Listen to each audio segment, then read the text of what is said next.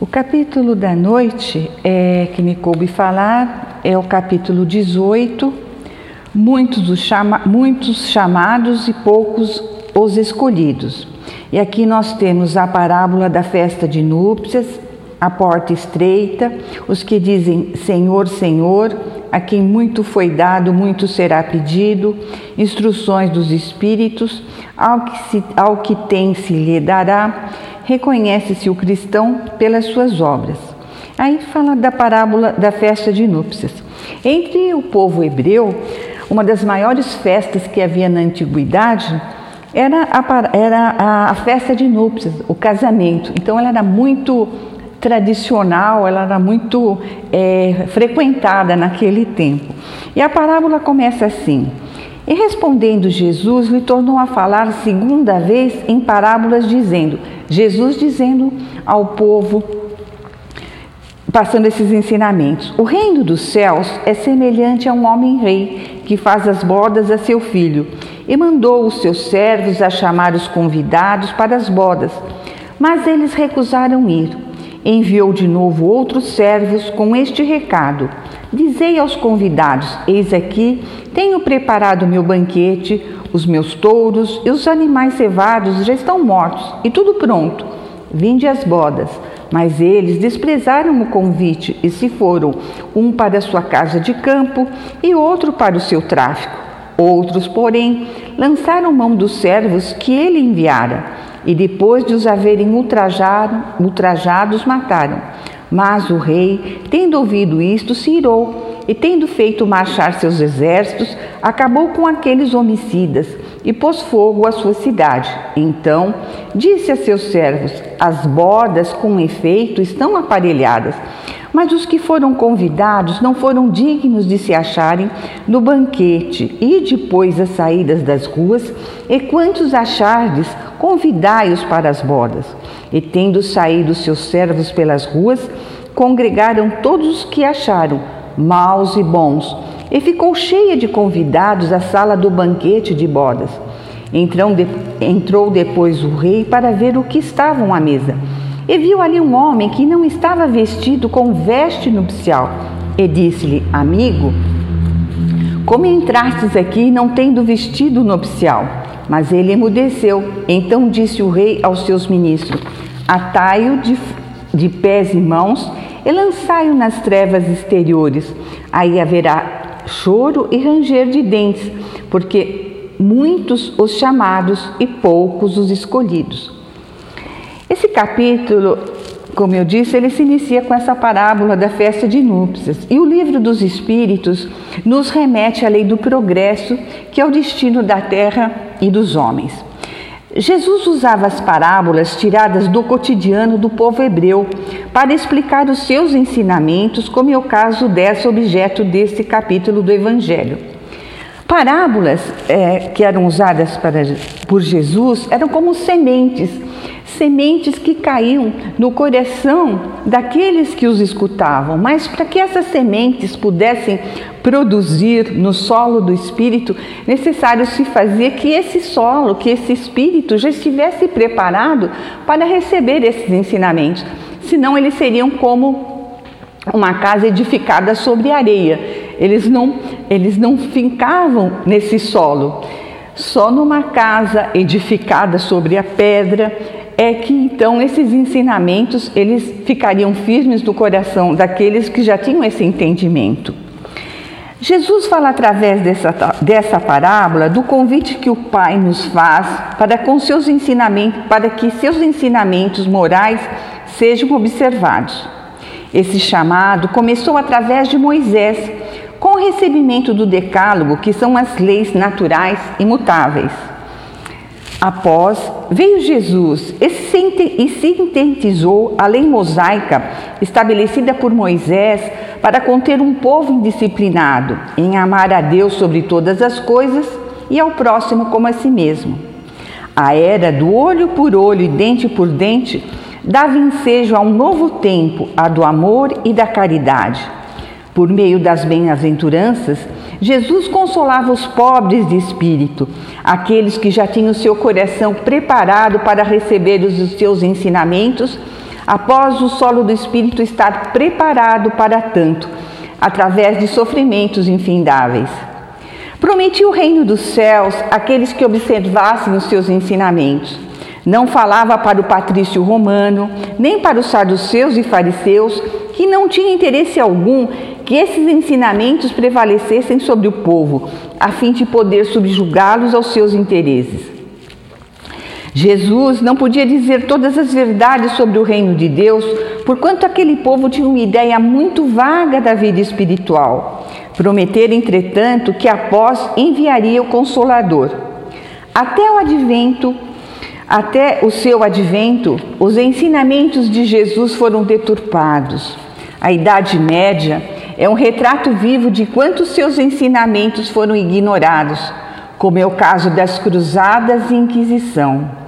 O cristianismo veio destruir o que havia em desconformidade à lei de Deus sobre a terra, e o Espiritismo veio construir ao que se depreende da resposta dos Espíritos à pergunta 798 do Livro dos Espíritos. Assim, verifica-se a saciedade há quanto tempo o Pai nos chama para os seus ensinamentos. Nesta parábola, por exemplo, Jesus compara o reino dos céus, onde tudo é felicidade e alegria, a uma festa nupcial. Os primeiros convidados são o povo judeu, que Deus havia chamado em primeiro lugar para o conhecimento de sua lei. Os enviados do rei são os profetas, que convidaram os judeus a seguir o caminho da verdadeira felicidade, mas cujas palavras foram pouco ouvidas, cujas advertências foram desprezadas, e muitos deles foram mesmo massacrados Exemplo João Batista, como os servos da parábola, os convidados que deixam de comparecer, alegando que tinham que cuidar de seu campus e de seus negócios, representam as pessoas mundanas que, absorvidas pelas coisas terrenas, mostram-se diferentes das coisas celestes. Aqui cabe um ensinamento de Leon Diniz no livro O Problema do Ser, do Destino e da Dor, quando nos ensina da importância de que prevaleça no homem o ser espiritual, quando trata da vontade. Então ele diz assim: há em toda a alma humana dois centros, ou melhor, duas esferas de ação e expressão. Uma delas, circunscrita à outra, manifesta a personalidade do eu, com suas fraquezas, sua mobilidade, sua insuficiência. Enquanto ela for a reguladora de nosso proceder, temos a vida inferior semeada de provações e males. A outra, interna, profunda, imutável, é ao mesmo tempo a sede da consciência, a fonte da vida espiritual, o templo de Deus em nós. É somente quando esse centro de ação domina o outro, quando suas impulsões nos dirigem, que se revelam nossas potências ocultas, é que o espírito se afirma em seu brilho e beleza. É por ele que estamos em comunhão com o Pai que habita em nós, segundo as palavras do Cristo, que é o foco de todo amor, o princípio de todas as ações. Essa construção do reino de Deus em nós era enfatizada por Jesus em seus ensinamentos ao, junto aos apóstolos, descrita por Humberto de Campos no livro Boa Nova. Assim, não basta ser convidado, não basta dizer-se ser portador de qualquer religiosidade, se não houver no coração caridade, condição indispensável para que possamos ser escolhidos a participar do banquete nupcial. E aqui, mesmo quando nós nos desencarnamos, desencarnamos e vamos para a espiritualidade, não importa se fomos advogado, médico, rei ou rainha. O que importa é o que nós temos de nós, o que, que nós construímos dentro de nós, que reino de Deus é que nós construímos. É aqui vale o exemplo de nosso lar, de André Luiz, quando ele chega na espiritualidade e vai procurar Clarencio, não, é para dizer que ele tinha sido médico aqui na Terra, então que ele gostaria de exercer a, a sua profissão junto lá no, ao plano espiritual. E Clarencius, é, para que ele não se sentisse humilhado, atendeu uma senhora que, é, junto com ele, e que reclamava muito que ela estava inconformada, que qualquer serviço que era indicado para ela, ela se dizia que não era um bom trabalho, que não estava à altura dela. Então o irmão Clarencio disse a ela: então procure descansar, descanse para que depois você venha procurar um trabalho que lhe seja adequado. E André Luiz ficou observando e viu que ele teve que deixar o seu avental branco de médico e trabalhar junto com a irmã Narcisa ajudar a enfermeira que o ajudou muito, inclusive quando ele esteve aqui é, na terra visitando o seu lar. Então, não adianta nada. É, for o que for, importante é o que você tem dentro de si. Aí continua o Evangelho falando sobre a porta estreita. E aí ele diz assim: que a porta da perdição é larga, porque as más paixões são numerosas e o caminho do mal é mais frequentado. Estamos em planeta de provas e expiações, onde o mal predomina. A da salvação é estreita, porque o homem que deseja transpô-la deve fazer grandes esforços para vencer as suas más tendências, e poucos se resignam a isso. Completa-se a máxima: são muitos os chamados e poucos os escolhidos. Então, é, a, a, estrada, nós temos duas estradas, uma larga e uma estreita. A larga você pode andar do jeito que você quiser, é, sem qualquer compromisso com nada. É, sem qualquer responsabilidade, mas a estreita, ela exige de você um esforço, como o Leão Diniz nos disse, um esforço assim, às vezes sobre-humano, para que você possa trilhar aquele caminho. É um caminho de renúncia, é, é, até Divaldo Franco sempre fala da, da, da, atividade dele, que realmente a porta é estreita, é um, é um caminho de renúncia, é um caminho de sacrifício, é, de abdicação. Então, para que você possa ascender ao Pai. Aí diz assim: os que dizem Senhor, Senhor. Todos os que confessam a missão de Jesus dizem Senhor, Senhor. Mas de que vale chamar o Mestre ou Senhor quando não se seguem os seus preceitos?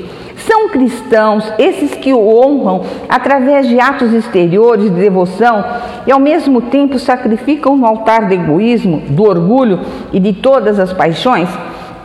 Então não adianta nada a pessoa vir a semana inteira numa casa espírita, vem de segunda a sábado, trabalha, é, faz palestra, dá paz, mas saindo do centro espírita, ela não é nada daquilo, ela não exemplifica todos aqueles ensinamentos que lhe foram ministrados, ela será muito mais culpada, muito mais cobrada, porque ela não vai poder pretestar ignorância. Não é? Então, que é um déspota dentro do lar, não tem caridade.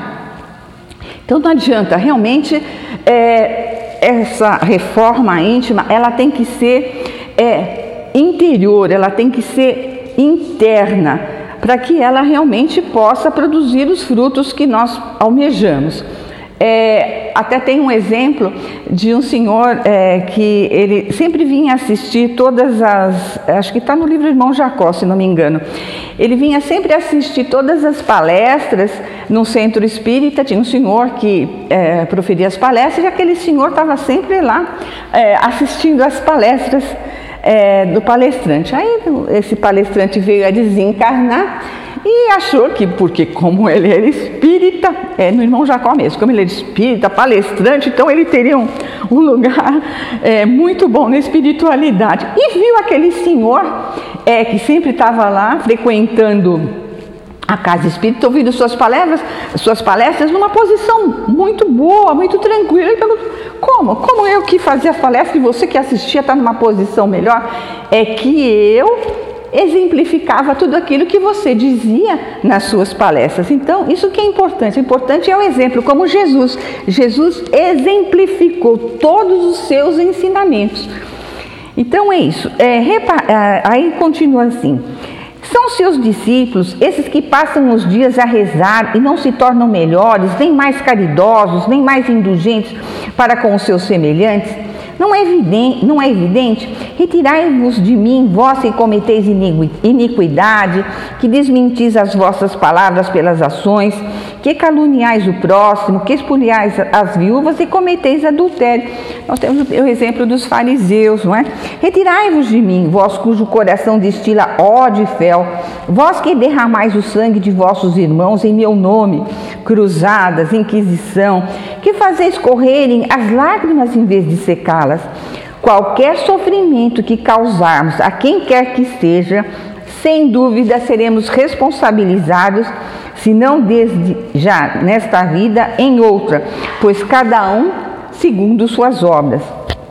Os ensinamentos do Cristo são como a casa construída sobre a rocha, que vence qualquer adversidade, ao passo que aquela construída sobre areia é removida ao menor sinal de vento, pois não fincada no solo do espírito jarado com o sofrimento, como dizia Jesus aos seus apóstolos. Aqui menciono a pergunta 780 do Livro dos Espíritos: como o progresso intelectual pode conduzir ao progresso moral? Aí os espíritos nos respondem: dando a compreensão do bem e do mal, pois então o homem pode escolher. O desenvolvimento do livre-arbítrio segue-se ao desenvolvimento da inteligência e aumenta a responsabilidade do homem pelos seus atos. E aí temos a pergunta 785. Qual o maior obstáculo ao progresso? São o orgulho e o egoísmo Quero referir-me ao progresso moral, porque o intelectual avança sempre. Este parece, aliás, à primeira vista, duplicar a intensidade daqueles vícios, desenvolvendo a ambição e o amor das riquezas, que por sua vez incitam o homem às pesquisas que lhe esclarecem o espírito. É assim que tudo se relaciona no mundo moral como no físico. E do próprio mal pode sair o bem, mas o estado de coisas durará apenas algum tempo, modificar-se à medida que o homem compreender melhor que, além do gozo dos bens terrenos, existe uma felicidade infinitamente maior, mais durável. A, muito, a quem muito foi dado, muito será pedido. Isso cabe para nós, os médios. Os médios que obtêm boas comunicações são ainda mais repreensíveis por, por persistirem no mal pois escrevem frequentemente a sua própria condenação, e se não tivessem cegos pelo orgulho, reconheceriam que os espíritos se dirigem a eles mesmos. Aqui nós temos instruções dos espíritos, a quem tem se lhe dará. É aquele, aquele que recebeu os ensinamentos do Cristo e os edificou dentro de si mesmo, como a casa na, ro, na rocha, esforçou-se esforçou em fazer para fazer-se digno. E porque o Senhor, no seu amor misericordioso, encoraja-lhe os esforços em direção do bem. Quer dizer, se você está trilhando, procure se esforçar para trilhar o caminho do bem, é, você é ajudado, você é amparado, você assistido. É claro que muitas dificuldades vão, vão advir para que você se afaste desse caminho, mas você tem que perseverar, ter fé, esperança e caminhar. Né? E aí diz assim: é, reconhece-se o cristão pelas suas obras. Aqui tem uma educação é, fala sobre a educação, muito importante isso. Procurai os verdadeiros cristãos e os reconhecereis por suas obras. Então, nós temos aqui exemplos de Gandhi, Irmã Dulce, Irmã Teresa de Calcutá. Jesus exemplificou os seus ensinamentos. Os ensinamentos do Cristo são como a árvore da vida que deve dar bons frutos de esperança e fé e abarcar com sua sombra frondosa todos os seres, os nossos atos não devem mutilá-la, não deve servir à conveniência dos interesses materiais de seitas. Na resposta 796 a respeito do progresso da legislação humana, responde os espíritos. Falo isso sobre a importância do estudo. A severidade das leis penais não é uma necessidade no estado atual da sociedade uma sociedade depravada tem certamente necessidade de leis mais severas. Infelizmente, essas leis se destinam, antes de punir o mal praticado, do que cortar a raiz pelo mal. Somente a educação pode reformar os homens, que assim não terão mais necessidade de leis tão rigorosas. Por isso a importância da educação desde pequenos é responsabilidade dos pais, daqueles que são responsáveis pelas crianças, conduzir essas crianças para a religiosidade, para que eles tenham um norte, para que eles saibam, é, que eles possam ter condições de, de, discernir qual o caminho a seguir. Essa, essa história de deixar para quando ele tenha 18 anos, como muito se fala, isso está errado. Por isso, esta casa prima muito pela educação, desde a tenridade e a importância do evangelho no lar. Os pais devem insistir, é, como Jesus já fazia na casa de Pedro, né? trazendo todos aqueles ensinamentos. Então é isso que eu queria passar para vocês. É, se puderem ler é, esse livro do Leão Diniz, que é tão importante e ajuda por demais é, nos disciplinar, né? A nossa vontade, são essas potências todas, a nossa, a nossa vontade, a nossa consciência, para que prevaleça o bem e esse bem possa direcionar o nosso livre-arbítrio é, a, esse livro de Humberto de Campos, da Boa Nova, fala de Jesus aos seus apóstolos, que nos falam tão de perto e nos acalentam tanto. Então, é muito importante se vocês puderem fazer essa leitura. Obrigada, e agora eu vou passar para as vibrações.